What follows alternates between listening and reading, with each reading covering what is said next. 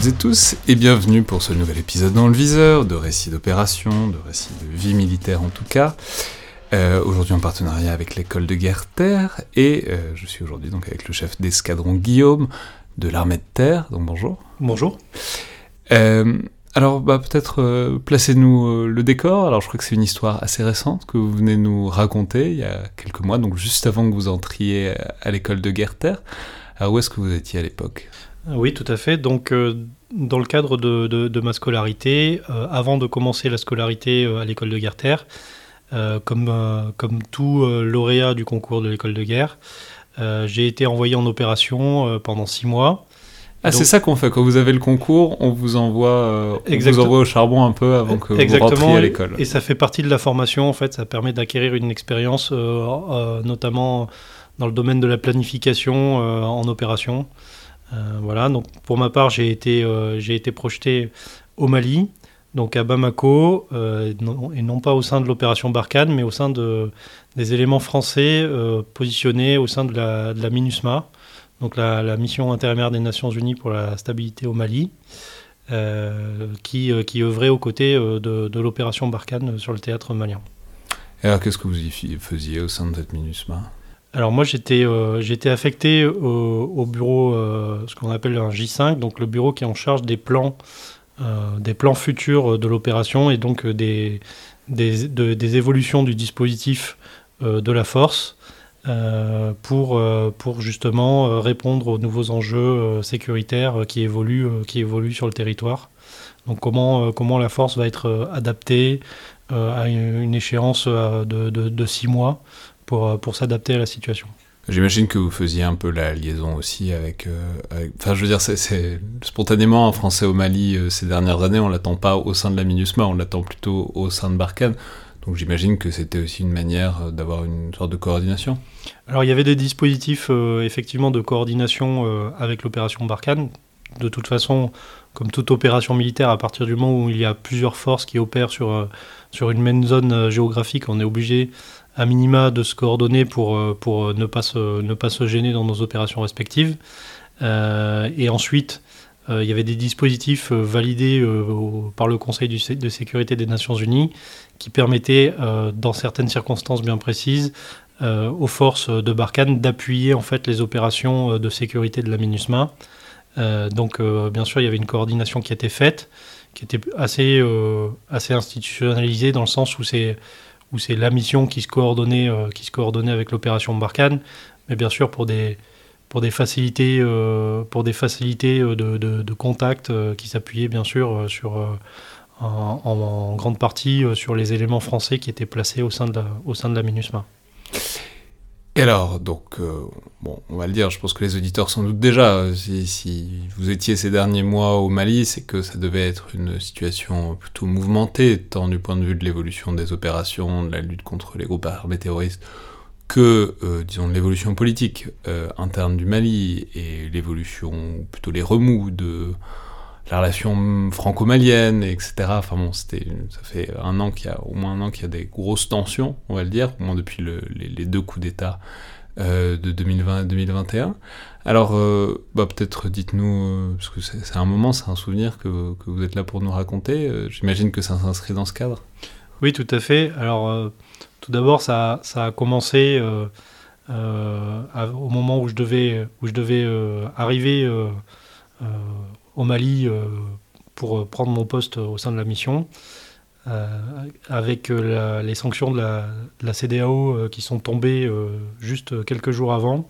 Et la CDAO, rappelons, c'est la communauté des États d'Afrique de l'Ouest, qui est une sorte d'union régionale, à la fois économique et financière, etc., de coopération, et que, bah, disons, la CDAO a plutôt pris des sanctions contre la jante malienne, contre les nouveaux hommes forts de l'État malien, ce qui a été, disons, ce qui a participé à la, montée en tension euh, entre le Mali et à la fois ses partenaires et puis aussi la France derrière. Exactement. Et donc euh, pour moi, ça s'est déjà traduit euh, tout bêtement par le fait qu'il n'y avait plus de vol pour, pour rejoindre le Mali. Donc un dispositif de relève, alors des éléments au sein des états-majors qui était, qui était rendu très compliqué, qui était encore plus compliqué lorsqu'il s'agissait de relever des contingents, c'est-à-dire des, des, régiments entiers qui composaient la MINUSMA qui devaient arriver par voie aérienne et qui ne pouvaient plus venir relever leurs camarades qui étaient sur le territoire déjà depuis, depuis plusieurs mois, voire même pour certains depuis un an. Euh, donc euh, ça, ça, ça, a grandement déjà compliqué euh, mon, arrivée, mon arrivée sur le théâtre et mes, premiers jours, mes, premiers jours sur le théâtre au sein de l'état-major. Et ensuite alors? Et donc ensuite, un peu dans le, la suite des événements. déjà, en fait, comment vous êtes arrivé du coup? Vous n'êtes pas arrivé à stop? Alors, non, non, non. Alors, on a dû prendre des, on a dû prendre des voies détournées pour, euh, pour arriver en fait à, prendre des voies aériennes qui n'étaient pas touchées par l'embargo. Euh, donc au lieu de faire un Paris-Bamako euh, direct, j'ai eu le droit à une escale par Istanbul, ce qui n'est pas la, voie la plus directe. voilà, on a eu des, on a même eu des certains qui ont été mis en place avec des correspondances encore plus exotiques pour arriver, pour arriver à, à rejoindre le Mali. Bon, donc excusez-moi, une fois sur place. Euh, donc une fois sur place, euh, on était confronté déjà à cette problématique, puisque nous gérions aussi euh, les relèves des contingents et la planification des relèves des contingents. Le but étant que tout le monde ne soit pas relevé en même temps pour en permanence avoir des forces sur le terrain qui sont en mesure de, mener les opérations. Oui, parce que rappelons que il y a beaucoup de pays qui font partie de la MINUSMA, qui fournissent des troupes à la MINUSMA, donc il faut gérer euh, tous ces contingents qui viennent de forces armées différentes, qui ont chacune leurs contraintes propres, ils en ont besoin pour d'autres choses aussi probablement de ces, militaires, donc il faut jongler avec les contraintes de chacun des pays qui les envoient. Quoi. Exactement, et donc le but euh, est de...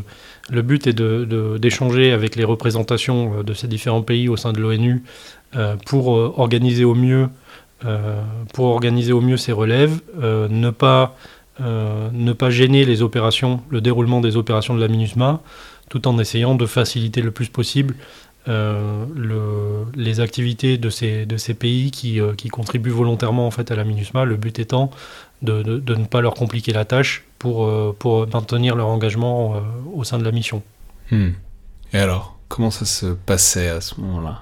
Alors ça a été, ça a été quand même très compliqué, on a, on a des contingents euh, qui ont été bloqués euh, même au-delà euh, de, de, l'embargo qui a été levé au bout de, au bout de, quelques, de quelques semaines, voire quelques mois. Et donc on a des contingents qui étaient partis initialement... Qui étaient bloqués donc aux frontières, ils ne pouvaient pas rentrer. Qui étaient bloqués aux frontières, qui ne pouvaient pas rentrer et qui ne pouvaient pas sortir non plus.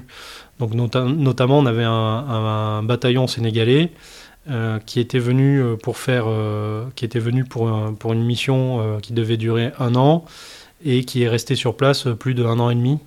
Euh, sans pouvoir rentrer à la maison, euh, sans pouvoir euh, pour les soldats, sans pouvoir retrouver leur famille, avec aussi toute la fatigue que, que ça induit et l'impact que ça a sur, sur, sur la capacité opérationnelle du bataillon, puisqu'un bataillon qui commence à être, à être fatigué, au bout d'un moment, a besoin d'être relevé pour, pour que les missions puissent, puissent, puissent être conduites dans de bonnes conditions, même s'il faut souligner que euh, pour parler du cas particulier de ce bataillon sénégalais, nous étions tous assez impressionnés euh, de leur capacité à maintenir leurs efforts dans la durée euh, malgré, ces difficultés. Et, du coup, qu'est-ce que ça faisait d'être spécifiquement français dans tout ça? Parce que je sais pas combien de Français vous étiez, dans le fond, mais le propos de la MINUSMA, c'est qu'il y avait des gens qui venaient de partout. Mais donc, puisque les tensions étaient particulièrement fortes, évidemment, avec la France à ce moment-là, Qu'est-ce que ça faisait d'être un Français à Bamako à ce moment-là? Alors c'est une situation assez, assez euh, spéciale pour un, pour un militaire qui est habitué, euh, euh, lorsqu'il est déployé en, opération, à, à, vivre sur sa base et à être au sein d'un dispositif de sécurité bien établi. dans les missions de l'ONU, ça ne marche pas comme ça, ou tout le moins ça ne marche pas toujours comme ça. et selon les secteurs où vous êtes déployé, vous n'êtes pas hébergé par la mission. Et donc vous vivez, euh, vous devez trouver un logement par vos propres moyens. Euh, et donc c'était notre cas à Bamako. Donc euh, nous étions une, vingtaine de Français déployés au sein de la MINUSMA à Bamako, et nous, une petite vingtaine, et nous vivions, nous vivions en ville. Et donc à partir du moment où, les tensions ont commencé à monter entre la France et le Mali, nous, avions, nous avons bien senti aussi une volonté des autorités maliennes d'essayer de, de de, nous mettre, euh, de nous mettre en porte-à-faux pour essayer de, de, de, saisir des gages en, en, mettant par exemple un militaire français en garde à vue. et donc il y avait vraiment une volonté, une recherche visible des, des, forces de police notamment, qui cherchaient à contrôler spécifiquement les Français et les militaires français qui étaient déployés à Bamako. Donc il a fallu être très prudent, restreindre, restreindre nos, nos déplacements pour, pour éviter de, de Donc donner. Quoi, on faisait des contrôles d'identité dans la rue On nous faisait des contrôles d'identité dans la rue. Euh, donc il y a eu euh, plusieurs cas où des véhicules de l'ONU ont été, euh, qui étaient pourtant marqués ONU, etc., ont été arrêtés sur des barrages de police avec des, avec des contrôles d'identité. Euh, et, euh, et, les personnes qui étaient arrêtées n'étaient pas, des, n'étaient pas pour le coup des, des, militaires français, mais étaient suspectées euh, être françaises, puisque sur la nationalité n'est pas forcément n'est pas spécifiée sur les, les documents d'identité ONU qui sont les seuls qui peuvent être présentés aux forces de police. Et donc avec une insistance particulière, avec le, les, les, policiers qui voulaient voir les passeports et s'assurer et s'assurer que les gens n'étaient pas français. Et à partir du moment où les gens ont montré leur passeport et ils ont montré qu'ils n'étaient pas français, là on les a laissés passer. En fait, euh, donc voilà, il y avait toute cette. Et il se serait passé quoi s'ils avaient chopé un français? On ne sait pas. Euh, le... En fait, peut-être que le que simplement euh, c'était un, un, officier de police qui faisait du zèle. Peut-être qu'il y avait toute une manœuvre derrière ça avec la volonté d'arrêter d'arrêter des Français pour pouvoir pour pouvoir avoir des gages. Et c'est ce qui s'est passé d'ailleurs euh, euh, après, mon, après mon départ, euh, où il y a des, éléments français de, de l'ambassade de France qui ont été arrêtés. qui ont été arrêtés par, par les forces de police, simplement parce qu'ils passaient à côté de sites sécurisés et qu'ils ont été initialement accusés, à tort bien sûr, de, de, vouloir faire de, l'espionnage.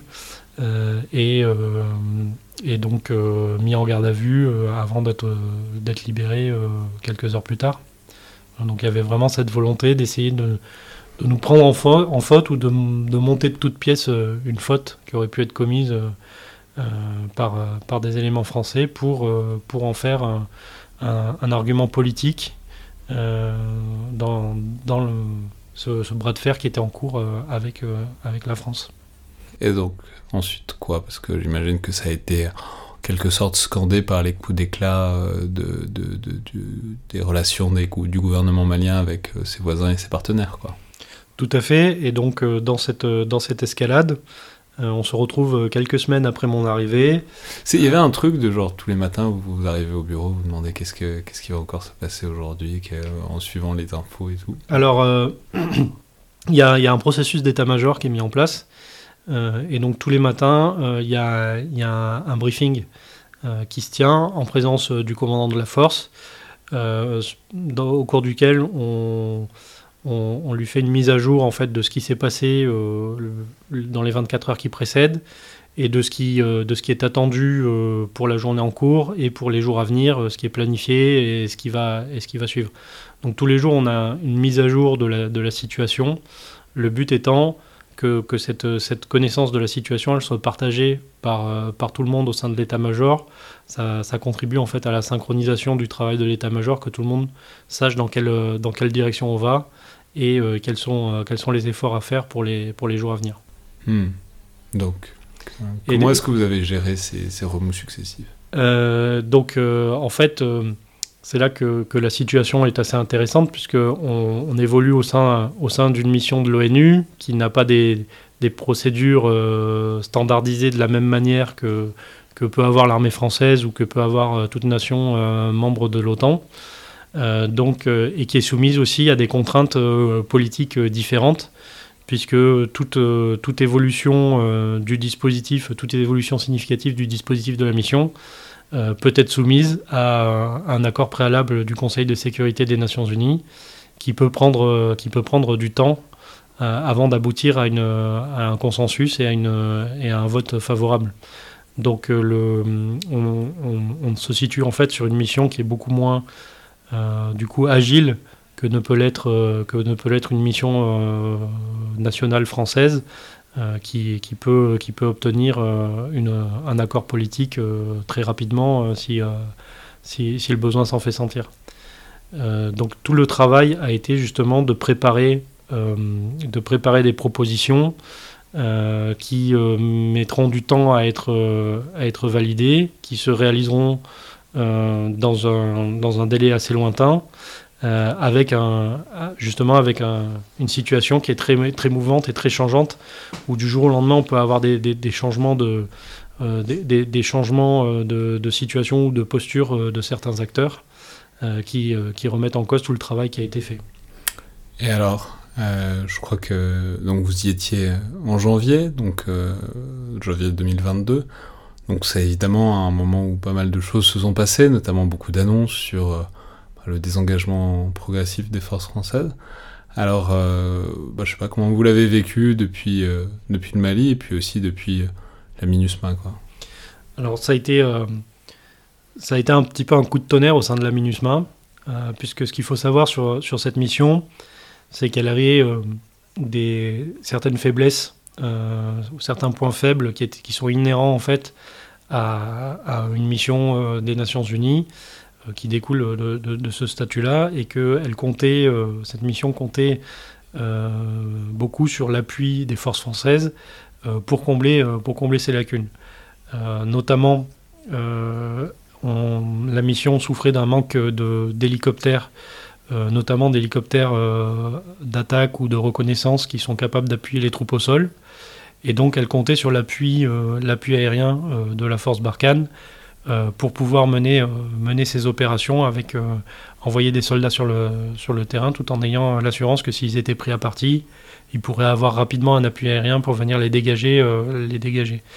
Et quand on voit la durée que peut prendre la génération d'une nouvelle unité avec les accords, les, les, validations à haut niveau au sein de l'ONU qui sont nécessaires, puis tout le processus de recherche d'un pays volontaire pour fournir, pour, pour fournir ses moyens, euh, il, y a une certaine urgence tout de suite qui s'est euh, dégagée euh, en disant en fait on sera on risque de ne pas être prêt pour le, jour où Barkhane sera se sera retiré du Mali.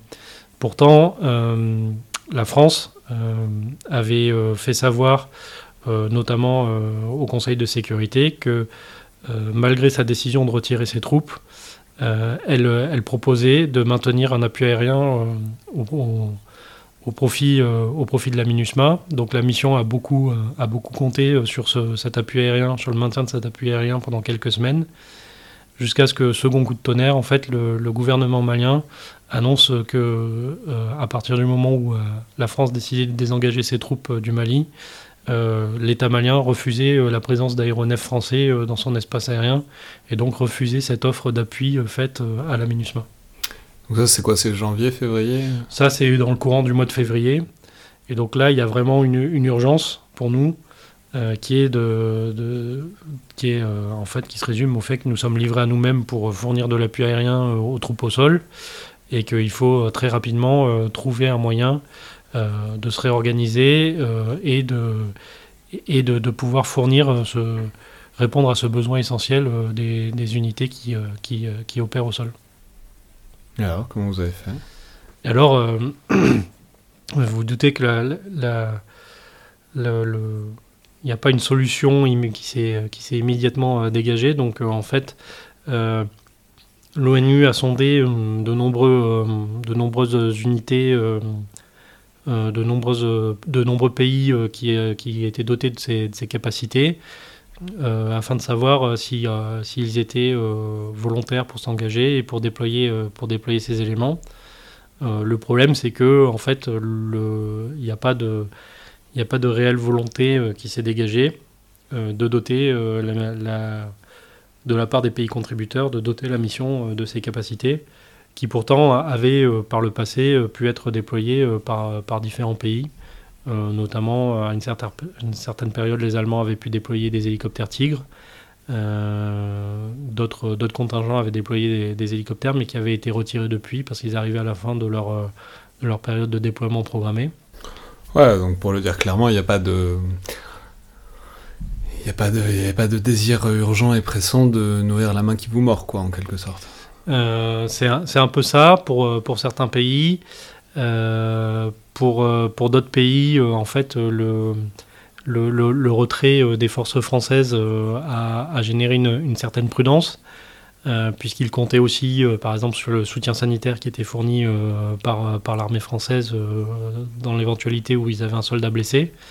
Euh, qui venait euh, renforcer euh, quand même significativement les moyens mis en place par l'ONU que certains, que certains pays jugeaient insuffisants ou pas au standard, au standard auquel ils étaient habitués. donc du coup, il y avait une certaine frilosité effectivement pour, pour venir renforcer cette mission, surtout dans un contexte qui est très changeant et, et qui, peut, qui peut dégénérer en fait assez rapidement au regard de la volatilité des, de, la situation euh, sur place.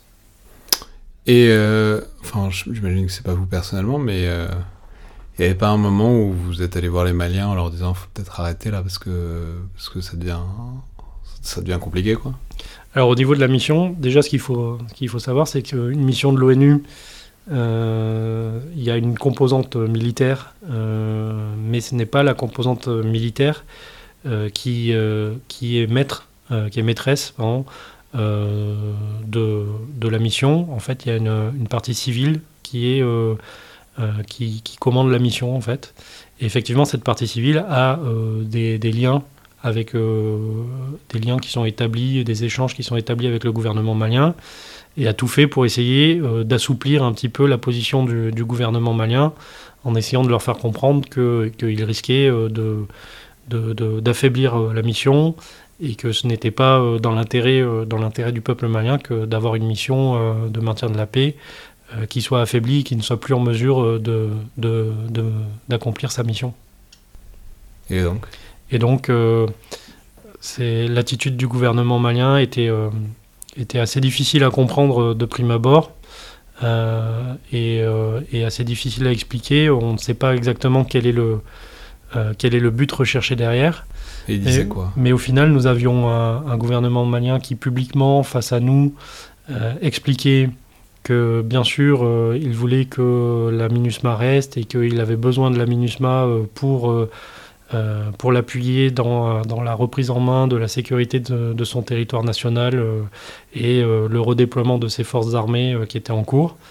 mais d'un autre côté, on avait des actes euh, qui, qui ne correspondaient pas, euh, qui, ne, qui ne correspondaient pas aux, aux, paroles qui étaient prononcées, avec euh, de nombreuses de, de, nombreuses, de nombreux exemples d'obstruction en fait, qui étaient faits aux opérations de la MINUSMA par les autorités maliennes. C'est-à-dire, c'est quoi? Par exemple, lorsque lorsqu'une unité terrestre opère, euh, à partir du moment où elle va euh, avoir euh, besoin d'utiliser la troisième dimension, c'est-à-dire des aéronefs ou, ou des, des, moyens d'artillerie avec des, des, obus donc, qui volent dans le ciel, elle peut être amenée à, déclarer en fait une zone de, une zone de restriction des, des survols. et, et donc le à chaque fois que nous avions besoin de conduire une, opération terrestre, nous avions besoin d'avoir un appui aérien, ne serait-ce que pour évacuer nos, blessés éventuels par hélicoptère le plus rapidement possible vers les, vers les hôpitaux. Euh, et euh, et euh, le, les Maliens, le gouvernement malien semblait avoir compris que, que, en fait, il avait le, droit légalement de restreindre nos opérations aériennes, alors qu'il n'avait pas le droit de restreindre nos opérations terrestres. Donc il, il, restreignait nos opérations aériennes, ce qui de fait rendait impossible la conduite de nos opérations terrestres et euh, excluait certaines parts du territoire des, zones possibles de patrouille. Euh, et donc petit à petit, nous avons vu le gouvernement malien étendre de plus en plus les zones, euh, interdites de survol, au point que nous avons atteint une, étape quelques, mois plus tard où la moitié du territoire malien était interdite de survol et nous avions des, secteurs entiers euh, de, la mission qui ne, pouvaient plus opérer parce qu'ils n'avaient plus euh, l'autorisation euh, de, mettre en place leurs appuis aériens au profit de leurs troupes au sol. Et donc dans ces cas-là, vous faites quoi? Vous allez les voir, vous dites, bah, du coup, en fait, vous voulez qu'on reste, mais si on peut rien faire, ça sert à rien qu'on soit là. Et qu'est-ce qu'ils répondent? Alors dans ces cas-là, ils disent, et eux, ils, disent, non, non, le, en fait, ces restrictions-là sont justifiées, elles sont faites de bonne foi, mais nous, nous, sommes ouverts à la discussion, vous pouvez nous demander des, de faire des exceptions, etc. Mais les délais sont tellement importants qu'en fait, ça rend impossible tout travail de planification. Nous avions des opérations euh, que nous avons essayé d'anticiper euh, plusieurs mois à l'avance en, disant au gouvernement malien attention à telle date nous aurons besoin de pouvoir déployer nos éléments euh, dans tel secteur etc on nous disait oui oui c'est pris en compte ne vous inquiétez pas et au, final nous, arrivions la veille du déploiement et nous n'avions toujours pas l'autorisation de mettre en place nos forces là où nous souhaitions les mettre mais le, c'est-à-dire, vous aviez l'impression que c'était un truc coordonné de, de sorte de duplicité, enfin de, ou est-ce que c'était, parce que je veux dire, c'est quand même un pays qui vient de prendre deux coups d'État euh, coup sur coup, euh, coup et sur coup d'État, comme dirait l'autre. Euh, est-ce que le problème c'était pas de postuler un gouvernement unifié Enfin, vous voyez une unité de la parole euh, publique politico-militaire au Mali.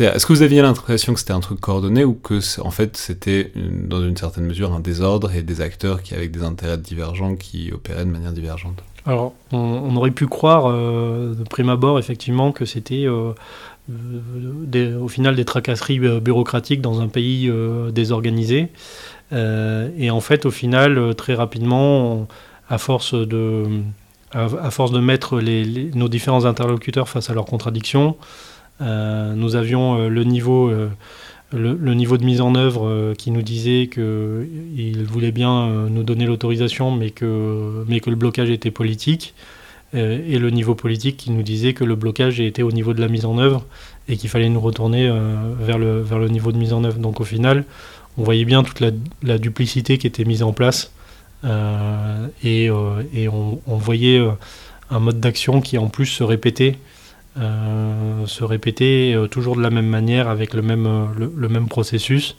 et qui visait réellement à, bloquer, avec une réelle intention de bloquer nos opérations, et notamment les, les zones qui étaient, les zones qui étaient bloquées coïncidaient généralement avec des zones dans lesquelles euh, L'ONU souhaitait mettre en place des enquêtes pour des éventuels euh, crimes de guerre ou violations des droits de l'homme qui auraient pu être commis euh, par les forces maliennes, en tout cas d'une suspicion de, crimes des forces maliennes. et bizarrement, ces, blocages-là se recoupaient avec ces zones, avec ces zones où, l'ONU souhaitait mettre en place des enquêtes par, par l'intermédiaire de sa division des droits de l'homme. Hmm. Et du coup, ben, vous, avez, vous êtes de moins en moins sorti, j'imagine. Alors quand vous êtes euh, parti, euh, c'en était où? Alors, euh, du coup, on essaie, on, essaie de, de, de, contourner et d'agir là où on peut agir, en mettant, en, mettant l'effort là où il nous a encore permis d'agir. Ensuite, très rapidement, en fait, on se heurte à, un risque qui est... Parce que vous voyez, il y a un truc de... Bah, en fait, euh, s'ils veulent pas, ils veulent pas. Enfin, après tout, c'est le gouvernement, alors j'irai pas jusqu'à dire légitime, mais euh, c'est le gouvernement actif de ce pays. Bon, bah, si ils sont souverains, euh, s'ils veulent pas l'ONU, ils veulent pas l'ONU, quoi. Enfin, il y a un truc de, au bout d'un moment, faut, faut arrêter de, d'insister, quoi. Ces, ces faits-là, bien sûr, sont euh, sont rapportés euh, jusqu'au niveau du Conseil de sécurité. Euh, le gouvernement malien est, est, questionné dans les réunions du Conseil de sécurité qui portent sur le Mali, sur, ses intentions et sur les raisons de ces blocages. Et le gouvernement malien, lui, dit que non, il ne, il ne, souhaite pas bloquer les opérations de l'ONU, qu'il souhaite le, le, maintien de la MINUSMA sur son territoire, qu'il fera tout pour euh, qu'il fera tout pour euh, appuyer dans la mesure du possible euh, la, MINUSMA, mais qu'il reste souverain sur son territoire et que, et que du coup, sa souveraineté doit être respectée et qu'il il y a des moments où il, où il est en droit de, de refuser l'accès de la MINUSMA à, certains, à certaines parties de son territoire. Donc le, blocage est, assez compliqué dans la mesure où on se situe réellement dans la zone grise. On est, on est, on est bloqué parce qu'il n'y a pas de situation claire qui, euh, euh, qui pourrait constituer euh, en fait une réelle violation des, lois et des, traités internationaux de la part du gouvernement malien. En fait, il joue, il joue réellement très finement sur, sur les subtilités du droit pour, pour arriver à, à bloquer un maximum la MINUSMA dans sa liberté d'action sans se mettre en, sans se mettre en faute au regard du droit international. Et sur le terrain, donc il y avait une sorte de répartition des rôles entre euh, donc toutes les zones où vous vous pouviez pas aller, euh, vous les MINUSMA et où les FAMA, donc les forces armées maliennes allaient. Est-ce que parce qu'en en fait il y a eu une longue époque où les FAMA étaient soutenus par euh, les forces françaises de Barkhane et éventuellement les forces de la MINUSMA, etc. Et ça, toutes ces coopérations-là se sont arrêtées Enfin, il y avait plus de, moments où ça se recoupait ou ça arrivait quand même? Alors, ça a été très compliqué. Il y avait, euh, effectivement euh, de nombreuses patrouilles euh, conjointes qui étaient faites entre les forces armées maliennes et, et la MINUSMA, effectivement. Et petit à petit, avec les crispations successives et les enquêtes pour. pour pour violation des droits de l'homme ou crimes de guerre éventuels qui auraient été commis par les forces armées maliennes, cette coopération-là, elle s'est arrêtée, donc on est passé sur un nouveau mode opératoire. On était plus dans des relations euh, de déconfliction, c'est-à-dire de s'assurer que nous ne menions pas nos opérations au même moment, au même endroit, pour éviter justement les risques de, confusion euh, et de ce qu'on appelle des tirs amis qui auraient pu être faits entre, entre les Maliens et la MINUSMA. en prenant ami dans un sens très large et généreux en l'occurrence. En prenant ami dans un sens très large et généreux. Et donc du coup, euh, dans cette phase-là, ça, ça, on a vu euh, quelques, quelques tentatives. Euh, on ne sait pas si ce sont des, des, des, comment dire, des erreurs qui auraient été commises par les Maliens ou des tentatives d'intimidation vis-à-vis de la MINUSMA. Mais notamment, on a eu un incident avec un hélicoptère d'attaque malien de l'armée malienne qui a qui a déclaré avoir tiré sur des, sur des terroristes qu'il aurait détectés. Euh, et donc ce tir euh, a été fait euh, avec des, des roquettes, avec des roquettes anti-chars qui sont tombées à une dizaine de mètres d'une patrouille britannique qui était dans le secteur et qui, elle, n'avait vu, n'avait vu aucun élément terroriste à, proximité. Une roquette anti-char à une dizaine de mètres, ça n'a pas l'air, ça a pas l'air sécurité comme, enfin ça pas, personne n'a été blessé. Non, ce n'est pas du tout rassurant. Heureusement pour les, pour les militaires britanniques, ils étaient dans des véhicules blindés. Euh, et donc, euh, il n'y a pas eu de.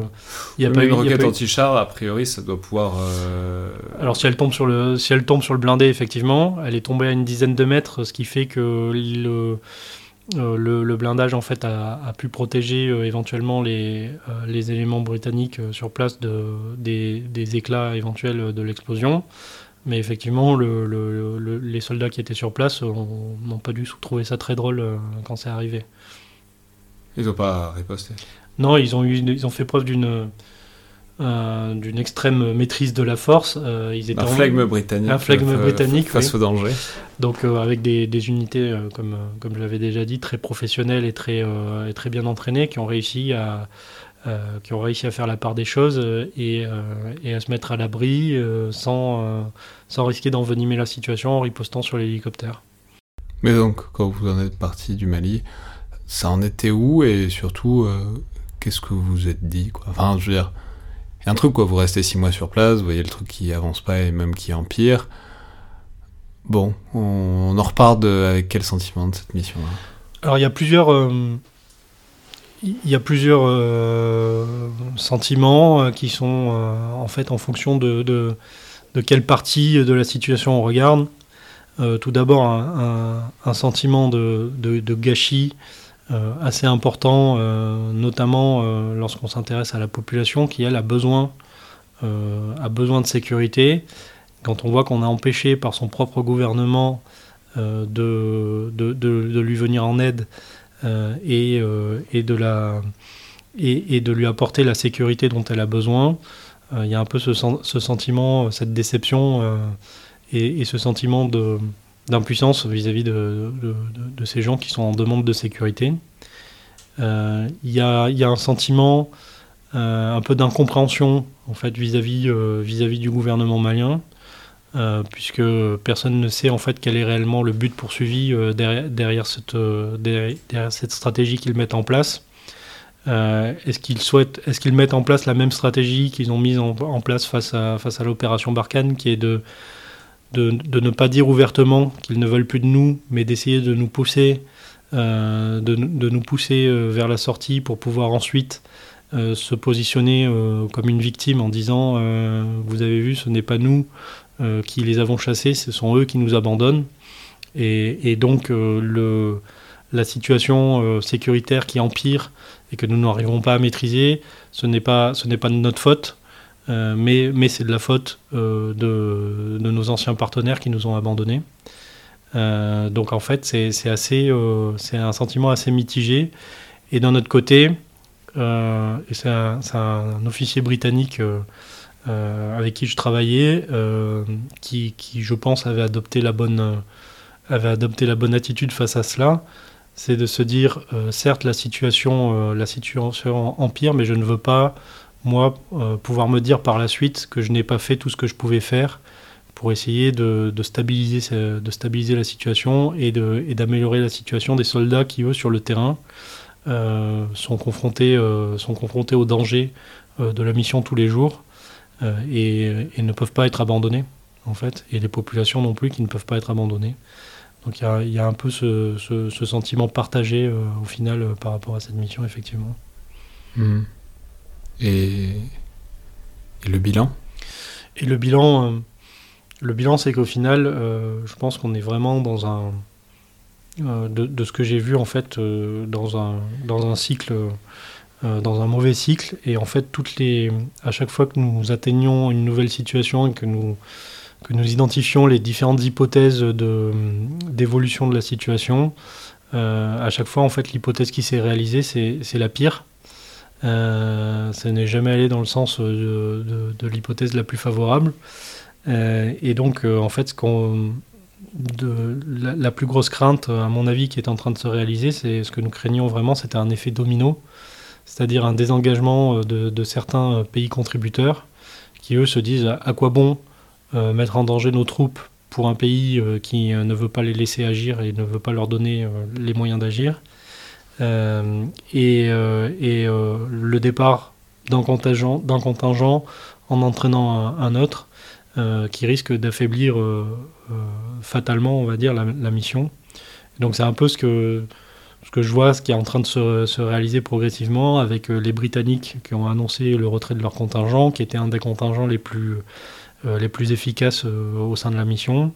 Euh, les Allemands qui, ont annoncé qu'ils ne souhaitaient pas renouveler leur présence à compter de 2024 et qui entament, il me semble, des discussions au niveau, au niveau de leur Parlement pour même avancer la date de leur désengagement. La République de Côte d'Ivoire, qui a eu ses soldats mis en prison pendant plusieurs jours, voire plusieurs semaines par les autorités maliennes, euh, qui, euh, les accusait euh, d'être, de ne pas être des, membres de la MINUSMA, mais des, mercenaires qui venaient déstabiliser le pays, qui ont décidé aussi du coup de, retirer leur contingent. Et au final, on constate un affaiblissement progressif de la mission, qui, qui, risque d'avoir de plus en plus de difficultés à, à, remplir, à remplir les, les missions qui lui sont confiées par le Conseil de sécurité des Nations Unies. Merci beaucoup pour le bien. Merci.